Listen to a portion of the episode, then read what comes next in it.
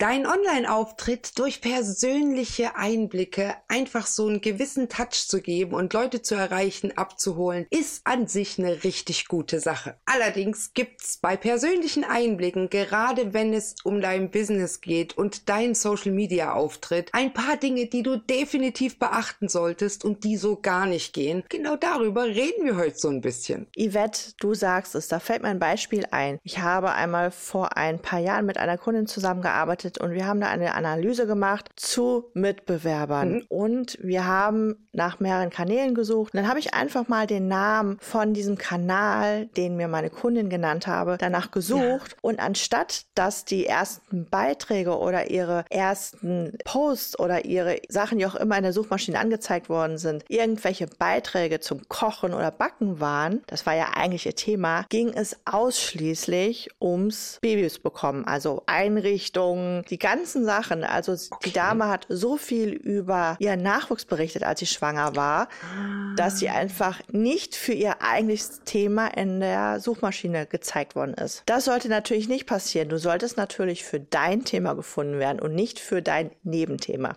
Ah, da hat sie eigentlich gedacht, sie macht das Richtige, indem sie sozusagen genau. geglaubt hat, ihre Zielgruppe könnte das interessieren. Aber ich meine, Backen und Familie beziehungsweise Mama sein, das sind ja wirklich Dimensionen, die halt weit auseinandergehen. Ja. Also ich finde es ja generell schon toll, wenn man so persönliche Einblicke, gerade wenn es um das Business gibt, auch auf Social Media teilt, weil es natürlich auch die Leute abholt. Es zeigt einfach so einen Einblick. Du hast das Gefühl für das Unternehmen oder eben für die Selbstständigen, die hinter dem Business stehen. Und es macht einfach so ein Stück weit nahbar. Aber ich genau. habe es auch schon ganz oft gesehen, Christina, und das kannst du bestimmt auch bestätigen. Wie oft werden Situationen, die überhaupt thematisch nicht passen, auch so ausgeschlachtet. Ja. Nur mal ein Beispiel. Irgendeine Situation, die emotional auffühlend ist. Stellt euch einfach vor, ihr seid in einem Restaurant und auf einmal läuft ein trauriges Lied und dann kommen euch die Tränen Tränen, weil euch das Lied an etwas erinnert und ihr einfach richtig ergriffen seid. Und dann gibt es Menschen, die einfach nur trauern und andere Menschen, die haben das Gefühl, oh, ich hole jetzt meine Kamera oder mein Handy heraus. Ich muss das unbedingt teilen. Mhm. Und ganz ehrlich, ja, es ist normal, dass jeder mal trauert oder irgendwelche negativen Sachen passieren. Aber man kann auch mal das Gefühl für sich behalten und man muss nicht alles teilen. Denn du darfst auch eins nicht vergessen. Alles, was du online zeigst, ist online. Und da kann es es auch ein Feedback geben. Und es kann Leute geben, die es nicht gut finden, wie du reagierst.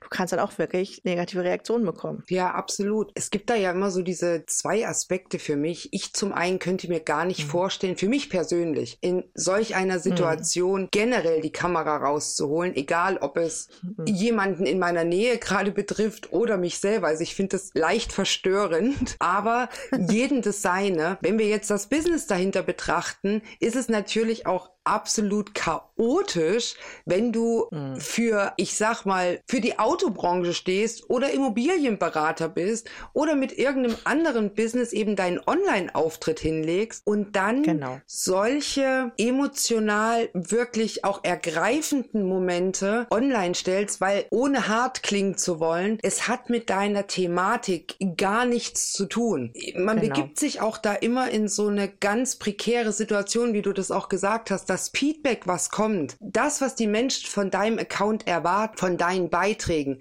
ist ja in dem Falle jetzt Immobilienratschläge oder Inspiration oder eben jetzt beim Autohaus die Branche betreffend. Du musst dir dann immer vorstellen, wenn du sowas Persönliches auch hochlädst, wenn du für dich damit fein bist, dass die Menschen ja mit sowas total eigentlich überfordert sind, weil sie ja mit solchem Content von dir überhaupt nicht rechnen. Also zum einen, es passt genau. thematisch nicht und zum anderen, du machst dich unfassbar angreifbar und Social Media oder überhaupt das World Wide Web vergisst nichts. Dieser Beitrag kann geteilt genau. werden, der kann gespeichert werden, der kann downgeloadet werden. Das kann für immer online sein und du bist in dieser so verwundbaren Situation auf Dauer im World Wide Web verfügbar. Genau, und gerade die Menschen, die dich nicht mögen, mhm. die werden es sich ansehen und die werden über dich lachen. Die werden in dem Moment kein Mitleid mhm. mit dir haben. Ich verstehe allerdings, wenn man solche Sachen hochlädt, wenn sie zum Thema mhm, passen. Absolut. Zum Beispiel gibt es ja Seelensport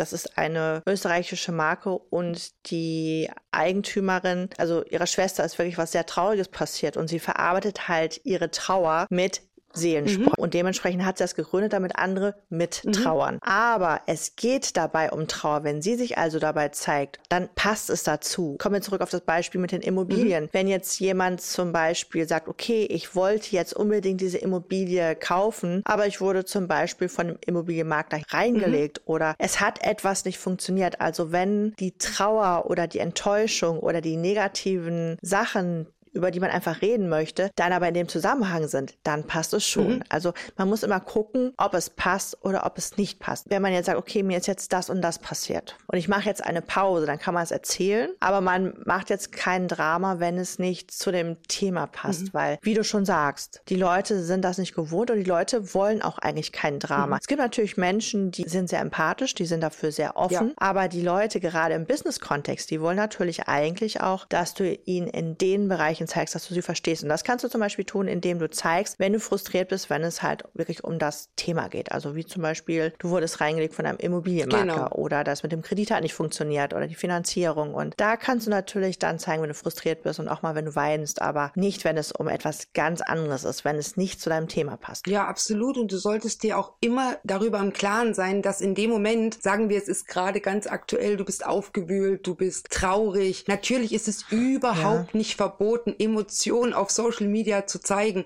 Ich persönlich Nein. liebe authentische Einblicke, aber authentisch bedeutet hm. nicht immer nicht reflektiert. Sei dir genau. über dessen bewusst, was eben auch so ein Posting mit sich bringen kann. Und selbst wenn ja, du ja. auch nach Überlegung immer noch der Überzeugung bist, dass es einen Mehrwert bietet oder dass es sinnvoll ist, das wirklich auf Social Media zu teilen, dann mach das. Aber ganz schlecht und das ist auch ein wichtiger Tipp, mach es auf keinen Fall im aktuellen Moment, in dem du so aufgewühlt bist. Nein. Mach dir nein. immer Gedanken darüber, warum du was postest und was du rausgibst, weil du dich sonst wahnsinnig angreifbar machst und sehr, sehr emotional ja. und meistens überhaupt nicht überdacht handelst handelst. Und das kann wirklich auch zu Konsequenzen führen, die du in dem Moment, wenn du aufgewühlt bist, gar nicht absehen kannst. Genau, es kann ja auch sein, wenn du zum Beispiel mit einem Mitbewerber oder einem anderen Content-Ersteller mhm. zum Beispiel Streit mhm. hast und dann einfach darauf reagierst und dann direkt etwas hochlädst. Und dann kann halt sein, je nach Thema, dass du dann auch angezeigt werden kannst. Gerade bei den YouTubern, bei den Großen, da kommt das andauernd vor. Also ich habe das Gefühl, es gibt jeden Tag irgendeinen neuen mhm. Beef mhm. oder irgendeinen Streit und gerade ganz aktuell Orange Morange und